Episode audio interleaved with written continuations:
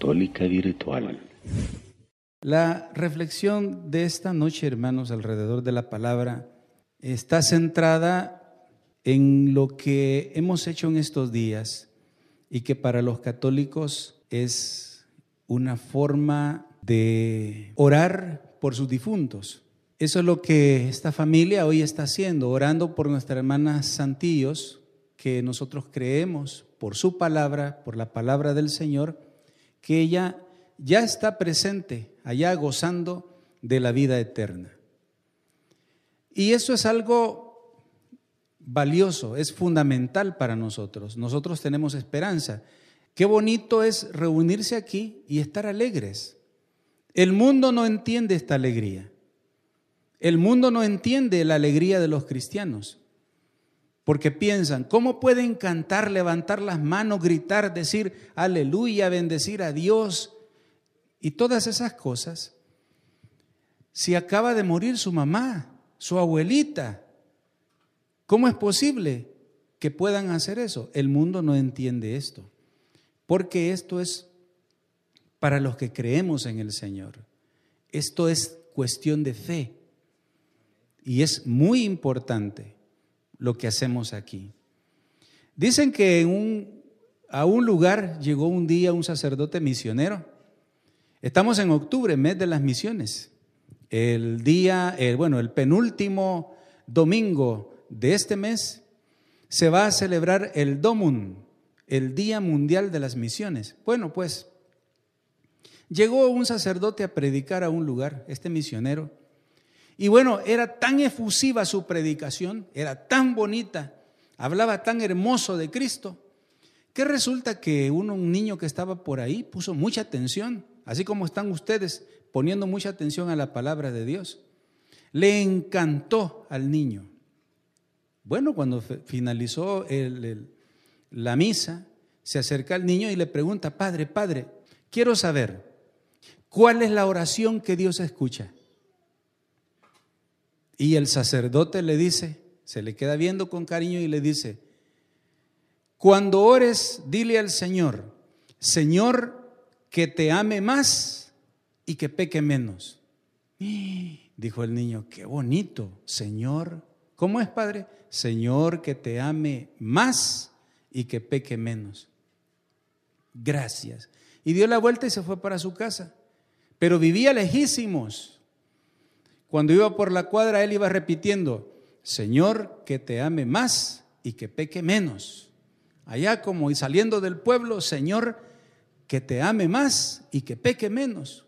A un kilómetro, Señor, que te ame más y que peque menos. Cinco kilómetros, Señor, que te ame más y que peque menos. Diez kilómetros, Señor, que te ame más. ¿Y cómo era?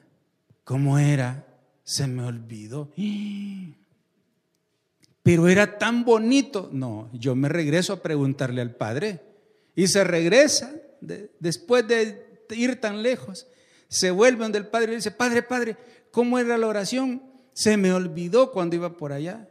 ¿Cómo era, Padre? Señor, que te ame más y que peque más. No, no, no, no, no era así, Padre. Señor, que te ame menos y que peque más. Tampoco, no, no, no, no es así. ¿Cómo es, Padre? Le vuelve a decir el Padre. No importa lo que le digas al Señor, cuando hables con Él, lo importante es que se lo digas de corazón. No es importante, le dijo, lo que digamos. Lo que sí es importante es que debemos hacerlo de corazón. Si en esta noche vamos a reflexionar acerca de orar versus rezar. ¿Se ha fijado cuando se presentan en el, ring los, los púgiles? Cuando se presentan los contendientes en esta esquina, hasta canciones de tantos kilogramos de peso, el campeón mundial de, de Fórmula 1, iba a decir, ya, va a creer. Presentan al, al boxeador, lo anuncian contra el otro y dan todos los detalles. Bueno, pues eso más o menos es lo que vamos a intentar hacer en esta noche. Orar versus rezar. ¿Qué es lo que nosotros debemos hacer? O quizás debemos hacer las dos cosas. Pues hoy vamos a tomar un texto de la palabra de Dios o algunos textos breves que nos van a ayudar a entender esto. ¿Por qué yo quiero en esta noche abordar este tema, orar versus rezar? Por tanto ataque a nuestra fe que recibimos. Yo estoy seguro que usted ha escuchado que la gente dice, los rezos son vanas repeticiones. Pero no dice solo eso, también dicen, Dios no da oraciones para memorizarlas y repetirlas como que si somos loros. Y hay mucha gente que nos ataca diciendo, Dios no está interesado en la palabrería y, oír ciertas sílabas que están repitiendo constantemente. También nos atacan a los católicos diciendo, Dios no quiere fórmulas aprendidas de memoria. Dios no quiere eso. También dicen, solo le interesa a Dios que conversemos con Él. Y muchas otras cosas más que dicen los protestantes. Y que ya muchos de nosotros, de los nuestros, los conquistaron con esas mentiras. Y como no estaban firmes en la fe, terminaron allí, bueno, en el garage, no, mentiras, en la otra esquina, no, mentiras, en el otro garage y en el garage de la par. En ese montón de iglesitas que están por ahí, que enseñan cualquier cosa que se les ocurra. Pero nosotros estamos en la iglesia única y verdadera del Señor. Bueno, yo no sé si estoy comenzando mal en realidad. A ver, levanten la mano los que han escuchado esos ataques a nuestra iglesia. A ver, levanten la mano sin pena, sin vergüenza. Dígale que está a su lado. No tenga vergüenza de... Levante su mano. Eso. Gracias, gracias. Pues nos atacan. Hoy vamos a leer del libro del Apocalipsis Sabe que el libro del Apocalipsis es una visión que San Juan tuvo del cielo y de cómo iba a ser eh, la venida de Cristo Jesús. Entonces vamos a leer Apocalipsis 4, capítulo, capítulo 4, versículos del 7 al 11. Toda la reflexión está fundamentada en este texto, hermanos. Lo voy a leer y vamos a tomarnos el tiempo para entresacar aquellas cosas que son valiosas y que quizás nosotros no hemos puesto atención. Leamos, dice así la escritura. El primer ser viviente parecía un león, el segundo parecía un becerro, el rostro del tercero era semejante al de un hombre. El cuarto viviente parecía un águila en vuelo. Cada uno de estos cuatro seres vivientes tenía seis alas y estaba lleno de ojos por fuera y por dentro. Día y noche no cesaban de decir, oiga, oigamos lo que decían, Santo, Santo, Santo es el Señor, Dios Todopoderoso. El que era, el que es, el que ha de venir. Cada vez que aquellos seres vivientes daban gloria, honra y acción de gracias al que estaba sentado en el trono y que vive por los siglos de los siglos, los veinticuatro ancianos se postraban delante de él y lo adoraban, mientras ponían sus coronas delante del trono del que vive por los siglos de los siglos, decían, digno eres Señor de recibir la gloria, la honra y el poder, porque tú creaste todas las cosas y por tu voluntad existen y fueron, fueron creadas. Palabra de Dios. Hermanos, en este texto yo voy a intentar explicarlo y que lo entendamos muy bien en esta noche. Resulta que San Juan está teniendo una visión. Él está viendo el cielo él está viendo el trono de Dios. Ve dos grupos, digámoslo así. Un grupo, él dice que son cuatro vivientes. Son cuatro seres, cuatro vivientes que están ahí. Pero por el otro lado, hay 24 ancianos. Eso es lo que San Juan está viendo. Este San Juan evangelista, viendo el cielo, viendo el trono de Dios y viendo esos dos grupos. Por aquí hay un grupo de cuatro que son los vivientes. Y por aquí hay un grupo de 24 ancianos que esos son el segundo grupo del que estamos hablando. Y hay algo interesante que dicen estos, estos personajes. Para comenzar el comentario, decir que en algunas traducciones no dice seres vivientes, dice eh, bestias. Hay una bestia o un ser viviente que tiene forma de león. La iglesia, en este caso, San Jerónimo dice que ese, ese ser viviente que parece un león, ese es San Marcos. El que parece un becerro, ese es San Lucas. El que parece un hombre, ese ser viviente es San Mateo, el evangelista. Y el que parece un águila en vuelo, ese es San Juan. ¿Por qué? Por la manera en que escribieron sus evangelios. Por ejemplo, eh, San Marcos lo presenta como con una figura de león. ¿Por qué? Porque él es impetuoso en su manera de escribir. Lea el Evangelio de San Marcos y usted va a encontrar que es un evangelio así, lleno de milagros y es una manera de escribir y de presentar a Jesús de una manera poderosa. Por eso dicen, es el que tiene forma de león. Pero ese es un comentario nada más que no quería dejar en el aire, porque no nos vamos a centrar específicamente en eso, sino en lo que viene a continuación. ¿Qué están haciendo esos cuatro eh, seres vivientes? Interesante, mire, día y noche no cesan de decir, Santo, santo, santo es el Señor. Cuando yo digo, santo es el Señor, ¿qué estoy haciendo? Estoy alabando a Dios. Sí, estoy alabando a Dios. Entonces, estos cuatro seres vivientes están alabando a Dios allí en el cielo. No olvidemos que estamos contemplando el cielo. Estamos viendo la película de lo que el cielo es. Y estos cuatro seres vivientes día y noche repiten, santo, santo, santo. Pero mire qué bonito, porque los 24 ancianos cada vez, ¿verdad? Que aquellos dicen santo, santo, los 24 responden, digno eres Señor de recibir gloria, honra y poder.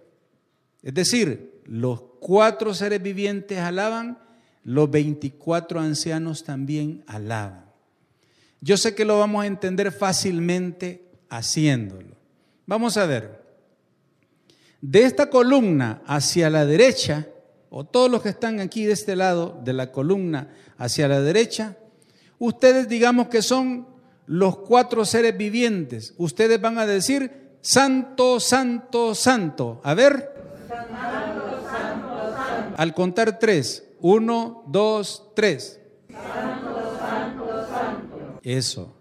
Otra vez que los oigo casi como con poquito volumen. Vamos a ver. Uno, dos, tres. Santo, santo, santo. Y sabe que cada vez que los cuatro seres vivientes dicen eso, los 24 ancianos, que es el otro grupo, responden honor, gloria y poder. A ver. Honor, Reivindíquense. Uno, dos, tres. Honor, gloria y poder. Pero más fuertecito, vamos a ver. Uno, dos, tres. Honor, gloria y poder. Y cada vez que los cuatro ancianos dicen, Santo, Santo, honor y gloria y poder.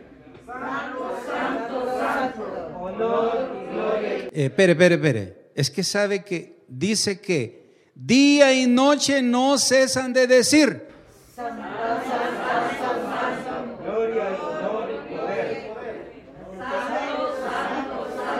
Honor, gloria y poder. Santo, santo, santo. Honor, gloria y poder. ¡Más fuerte! Santo, santo, santo. Honor, gloria poder. Es para el Señor.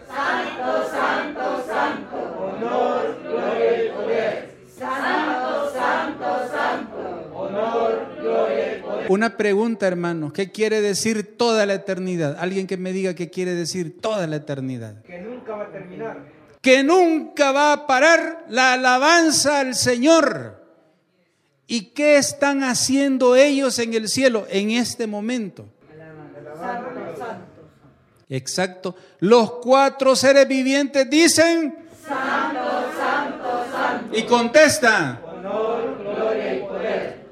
Santo, santo, santo. Honor, gloria y poder. Santo, santo, santo. Honor, gloria y poder. ¿Cómo se atreven a decir los hermanos protestantes que en el cielo no se reza? Si estamos viendo que el rezo es esto, repetir, decir una alabanza, una oración al Señor. ¿Cómo se ve que no conocen la escritura? Porque ellos acusan a los católicos diciendo, no rece, si eso no sirve para nada. No rece que Dios no quiere eso, repetición, no. Dios quiere que haya un diálogo. Un momentito. Es cierto, las cosas no hay que decirlas a la mitad. Es cierto que necesitamos dialogar con Dios, hablar con Dios. A ver, ¿cuántos han hablado con Dios? Sí, hablamos con Dios cuando estamos en comunidad, hablamos con Dios cuando estamos solitos en nuestra oración personal, ¿verdad? Digo si es que oramos. ¿ah? No, es que fíjese que no, hay un montón de gente, montón de católicos no oran. ¿No sabía usted? Eso, eso me gusta. Eso es. ¿ah? Así tenemos que ser los católicos. No importa que los demás no oren, yo sí voy a orar a mi Padre. Pero también voy a rezar. Amén. Porque rezar no tiene nada de malo, al contrario. En el cielo, este, este dato es, es bien importante. En el cielo ya no vamos a orar, fíjese. Aquí sí podemos orar o podemos rezar lo que queramos. Pero cuando estemos en el cielo ya no vamos a orar, porque lo vamos a estar viendo a Él cara a cara. Solo vamos a, solo vamos a rezar, nada más.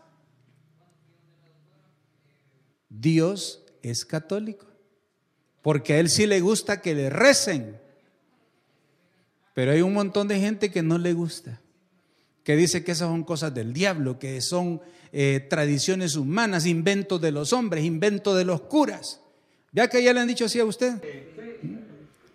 Pero hoy estamos descubriendo en la palabra de Dios, hermano, en la escritura, verdaderamente que esto es así. En este instante, Dios recibe alabanza y esa repetición de palabras es importante porque es la manera de adorar a Dios en el cielo. Y tenemos que preparar, los católicos ya estamos preparados para cuando vayamos al cielo, hermano. Porque ya sabemos rezar. Hay muchos que no están preparados.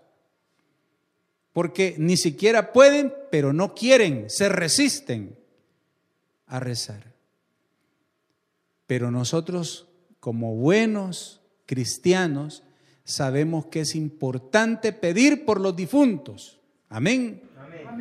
Por eso nosotros, aunque sabemos que nuestra hermana Santillo ya está en la presencia de Dios, la fe nos dice eso, también el cariño, el amor y la esperanza nos hace decirle, Señor, si nuestra hermana Santillos tenía algún pecado, perdónale, Señor. Perdona esos pecados y llévala a la plenitud de tu reino.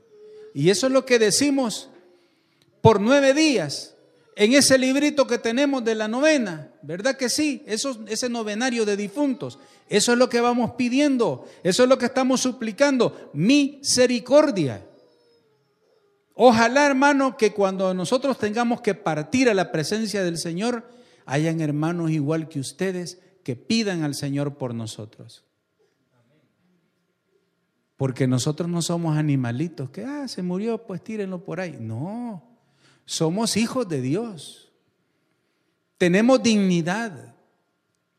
Porque somos imagen y semejanza de Dios. Aunque nosotros no nos gustemos nosotros mismos, somos imagen y semejanza de Dios. Ese es el mal de nuestro tiempo, ya sabía usted. Muchos jóvenes que no se agradan ellos mismos, no les gustan las piernas, sienten que las piernas las tienen largas, sienten que los brazos los tienen bien largos, sienten que la cara por aquí, que el cachete por allá, que la nariz no sé qué. Y entonces por eso mucha gente que tiene dinero incluso se opera para parecer bonito. ¿Y quién le ha dicho a usted que nosotros somos feos? Nadie es feo. Nadie es feo. Somos preciosos a los ojos de Dios. Amén. Somos príncipes, somos princesas a los ojos de Dios. Las hermanas princesas y nosotros los hombres somos príncipes. Somos guapos, va, y no nos la picamos. ¿Sí? Las hermanas son bonitas y no se la pican. ¿Verdad que no se la pican? No. Bueno, algunas sí, pero ¿qué vamos a hacer, verdad? estoy hablando por ella. sí, pero somos hermosos a los ojos de Dios. Mire, aunque tengamos una pata más chiquita que la otra, ¿yo qué importa? ¿Ah? Más preciosos somos para Dios aunque tengamos la pata cuica, como dijo aquel, ¿verdad? ¿Ah? O la mano cuica, así decimos los salvadoreños. Aunque seamos pretillos, ¿ah? aunque seamos yuca pelada, va, pero somos preciosos a los ojos de Dios. Tengamos pelo o no tengamos pelo, o estemos a la mitad de camino. Somos preciosos a los ojos de Dios. Esto es importante, hermano, y nosotros, como buenos cristianos, estamos aprendiendo que rezar es importante, es valioso. Es valioso, es importante. Entonces, tenemos que tomar el Santo Rosario y empezar a rezarlo en familia. Hagámoslo, hermano. El Santo Rosario es una oración poderosa. ¿Quiere que le cuente un testimonio del Santo Rosario? Le voy a contar un testimonio del Santo Rosario solo porque ustedes son de Guadalupe, solo por eso. Bueno, como a los que son del Salvador les dicen, no dicen salvadoreños. A los que son de Santa Ana les dicen santanecos. Los que son de San Miguel les dicen migueleños. Y a los que son de Guadalupe, ¿cómo les dicen? Guadalupanos. Todavía no se han enterado. Este es el único, la única ciudad en El Salvador, hasta los protestantes aquí son guadalupanos. Hasta los protestantes aquí son guadalupanos. Única ciudad en el, en el Salvador. Pues le cuento este testimonio, es importante, es valioso. En el año 2002, sí fue en el año 2002, resulta que mi hija mayor estaba terminando el sexto grado, fue cabal en, el mes de octubre, y ella llega y me dice, papi, cuando yo vaya a séptimo grado, yo quiero pedirte algo, yo quiero que me compres una computadora, pero no una de esas de escritorio. Yo no quiero una de esas, papi. Yo quiero una computadora laptop, de esas que se abren, que son portátiles, ¿verdad? Y le digo yo a mi hija, Lupita, hija, fíjate que quizás ni que pase ahorrando 10 años, yo te puedo comprar una computadora de esas. No podría. Pero hay alguien que sí puede y es el Señor. Y si se lo pedimos por intercesión de nuestra Madre Santísima, yo estoy seguro que el Señor, por intercesión de nuestra madre, nos va, te va a regalar esa computadora que nosotros no te podemos comprar.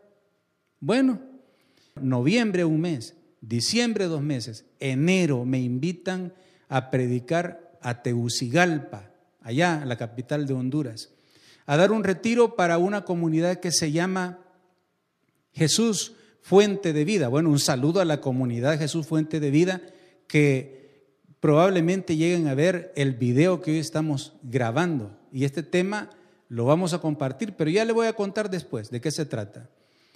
En esa comunidad estuvimos. El retiro era pues un retiro de formación para servidores. Cuando estábamos en el segundo día, teníamos en el programa la oración con Jesús sacramentado en la noche del día sábado, porque era viernes, sábado y domingo. Bueno, resulta que cuando eh, llegó el momento de la oración con Jesús sacramentado, hicimos una oración de sanación. Había un joven ahí, no recuerdo el nombre, pero tenía una herida aquí, porque él lo operaron de su, de su apéndice. Tenía apendicitis, pero él también a la vez tenía diabetes. Entonces, la herida no cerraba desde hacía tres años. Herida abierta, herida este, infectada, aquello era un dolor, era algo terrible. Él tenía la herida literalmente abierta. Entonces, bueno, estaba ahí que lo habían llevado entre cuatro hermanos y lo sentaron al final del salón. Y estuvo ahí inmóvil todo el retiro hasta que llegó ese momento. Hermanos, en ese instante, delante de Jesús sacramentado, el Señor sanó a ese hermano. El Señor dijo, estoy sanando al hermano fulano de tal. Era él. Revísese esa herida y va a ver que está completamente sano. Aquel ni lerdo ni perezoso dijo a, a subirse la camisa, a revisarse aquella herida y efectivamente la herida que tenía tres años de no sanar parecía como que nunca había tenido una herida en ese lugar de su cuerpo. Ya se puede imaginar usted aquella felicidad de aquella comunidad, a ver aquel testimonio tan impresionante. Eso fue un momento, bueno, una gracia de Dios haber estado ahí. Y ahora es una gracia de Dios que usted escuche este testimonio. Pero no terminó ahí el testimonio. El punto es que el retiro finalizó. El siguiente día, lunes, regresábamos a El Salvador. Pero como a eso de las ocho y media de la mañana, eh, sale alguien a abrir la puerta y dice, hermano Mauricio, ahí lo buscan.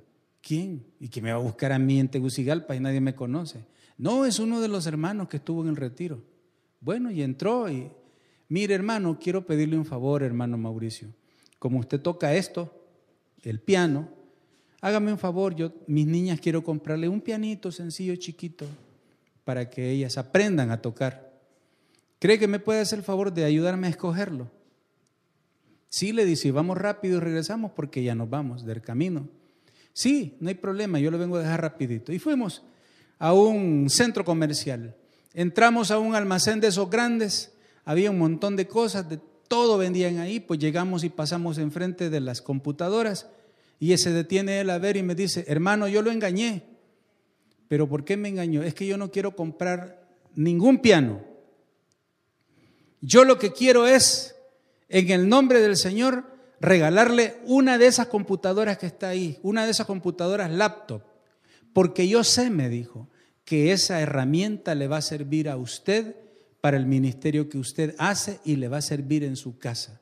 No he dormido toda la noche He dado vuelta y vuelta y vuelta porque yo sentía en mi corazón el deseo de hacer esto.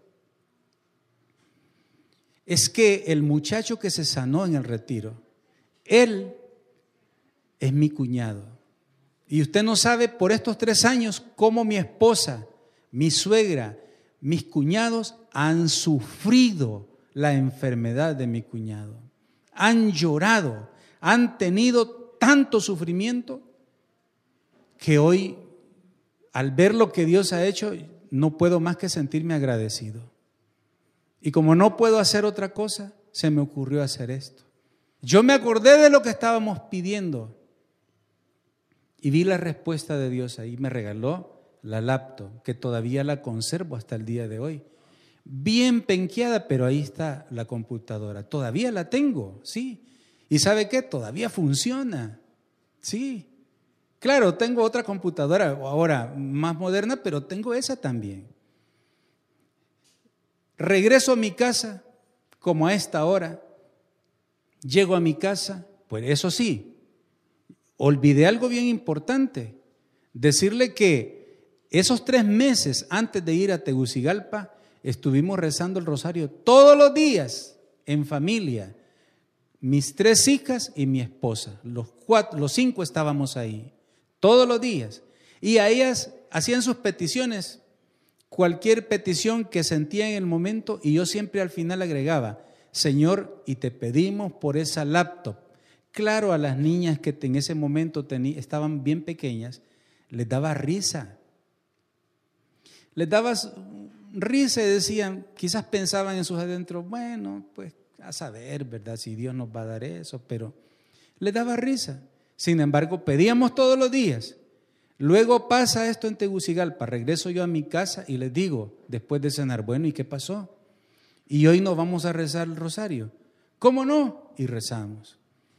Pues ellas hicieron sus peticiones y yo al final le digo, Señor, hoy te vamos a dar gracias porque lo que, nos, lo que te estábamos pidiendo, tú hoy nos has regalado, esa computadora. Y pegan el grito, mis niñas, ¿verdad? Papi, traes la laptop, traes la laptop. Démosle gracias a Dios y a nuestra Madre Santísima que por su intercesión nos ha regalado esto. Hermanos, por Dios, estoy hablando de algo material algo que podemos tenerlo o no tenerlo y no pasa nada. ¿Qué más da tener una computadora o no?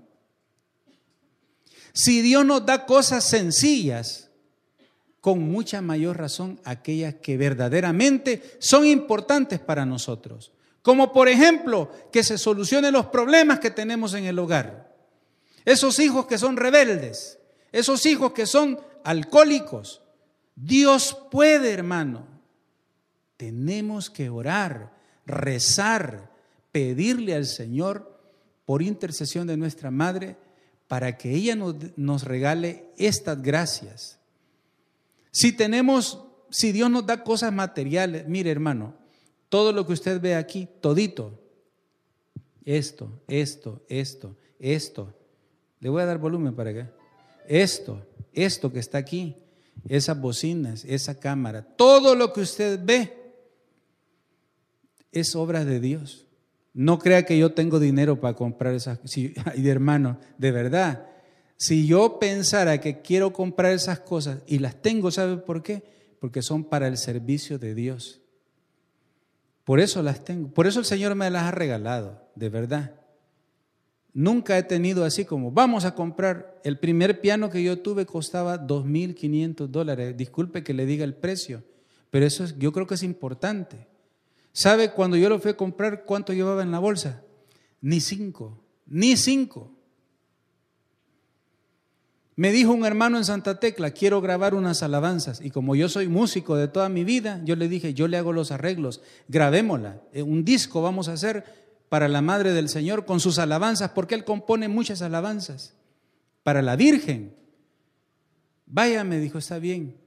Bueno, eso fue en Santa Tecla. A los dos meses me habla y me dice, hermano, vamos a ver el piano. Yo pensé que solo a verlo, a decirle, mire, este es el que se necesita. No, él llevaba el dinero y él compró ese piano. Y por intercesión de la madre del Señor, nuestra madre, él me regaló eso. Pero yo, ¿por qué estoy contándole estas cosas, hermano? Porque rezar el Santo Rosario es un arma poderosa Solo que los católicos tenemos el arma en la mano, nos puso el Señor el arma para luchar la batalla de la vida, cualquier batalla, cualquier lucha, cualquier problema. El Señor nos dio el arma, el Santo Rosario, pero nosotros nos hemos puesto el arma para atrás y hemos agarrado una ondilla y andamos con la ondilla queriendo, no hermano, estamos desperdiciando lo que Dios nos ha dado. Entonces, vamos a rebobinar el cassette. ¿Cómo decían los cuatro vivientes? Y respondían, honor, gloria y poder. honor, gloria y poder. ¿Cómo decían? Y Santo, santo, santo. Honor, gloria y poder. Santo, santo, santo. Honor, gloria y poder. Santo, santo, santo. Honor, gloria y poder. Un día hice eso en un lugar y me dijo, hermano, me dijo, ya tantas veces me dijo, ay, cuando estemos allá, me dijo, vamos. cuando estemos allá, me dijo, entonces nos vamos a dar gusto. Aprendamos, hermanos, a valorar lo que Dios nos ha dado, nuestra santa iglesia católica, la fe verdadera. Hagamos de nuestra vida testimonios auténticos. Dejemos de ser nada más personas que hablan de Cristo. Amemos a Cristo y tengamos a Cristo en el corazón. Vivamos conforme Él nos ha enseñado. Pero voy a terminar esta reflexión diciendo que en San Mateo capítulo 26, capítulo 26, versículo 30, dice así, y dicho los himnos, salieron camino del monte de los olivos. Los discípulos con Jesús estaban orando y la manera de orar era decir los himnos, es decir, repetir las mismas palabras. San Marcos 14, 32. Llegados al lugar llamado Getsemaní, dijo a sus discípulos, siéntense aquí mientras voy a orar. Tomó con él a Pedro, Santiago y Juan, empezó a sentir tristeza y angustia. Entonces les dijo, siento una tristeza mortal, quédense aquí velando. Se adelantó un poco, se postró en tierra y oraba así, que si era posible, se alejara de él aquella hora. Decía, Abba Padre, tú lo puedes todo, aparta de mí esta copa, pero no se haga mi voluntad sino la tuya. Volvió y los encontró dormidos.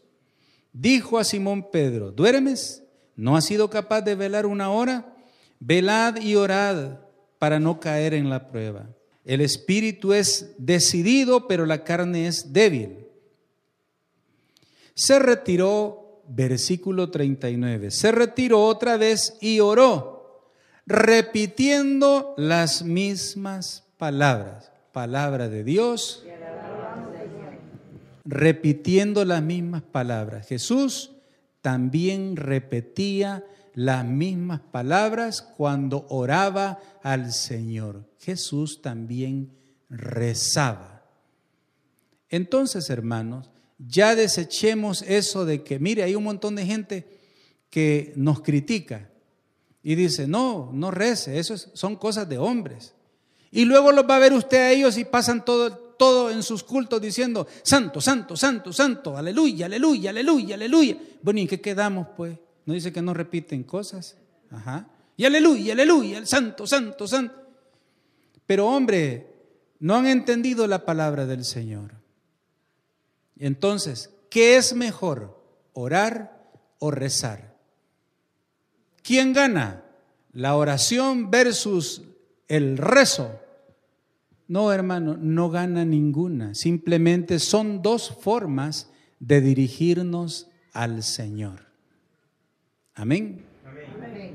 Entonces, aquí, cuando estamos en esta tierra, tenemos necesidad de orar y tenemos necesidad de rezar. Cuando estemos en la presencia del Señor, solamente vamos a pasar día y noche diciendo, Santo, santo, santo. Honor, gloria y poder. Santo, santo, santo. Honor, gloria y poder. Démosle un fuerte aplauso al Señor, hermanos. En esta noche, por todo lo grande, lo bueno, lo hermoso y lo bello que Él es con nosotros. Una palabra este, acerca de nuestra hermana Santillos. La hermana Santillos fue gran amiga de mi mamá. ¿Y sabe dónde se conocieron? En la iglesia, claro, en la iglesia. Ahí en la iglesia. Ahí se encontraban, ahí oraban, ahí compartían. Fue gran amiga de mi mamá.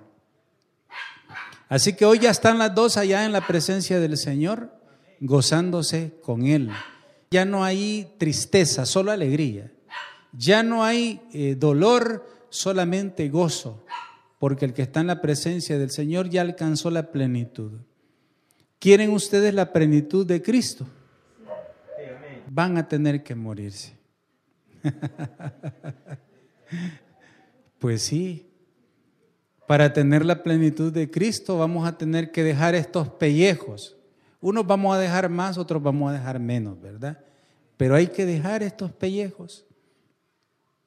Y el que no está en Cristo, ¿sabe qué? El que no está en Cristo, como decía mi abuelita, ya peló gallo. Ya oyó eso usted, ¿verdad? Ya la regó. El que no conoce a Cristo ya peló gallo. El que no va a misa ya peló gallo. El que no se confiesa ya peló gallo. El que no reza ya peló gallo, hermano. Es necesario vivir una fe auténtica, firme en el Señor. Así que en esta noche, hermanos, les agradezco por este momento bonito que hemos estado reflexionando la palabra de Dios y les invito a que sigamos perseverando, a que sigamos apoyando la parroquia, a que sigamos activos en la fe, a que sigamos adelante. No tengo el gusto de conocer al párroco, pero independientemente del párroco que esté, del que venga, del que venga después, lo importante es que nosotros caminemos en la fe.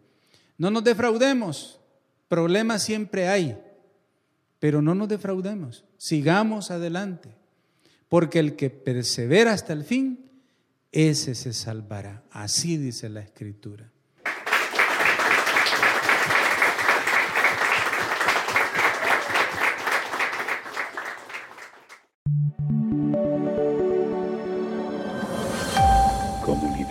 Católica Virtual.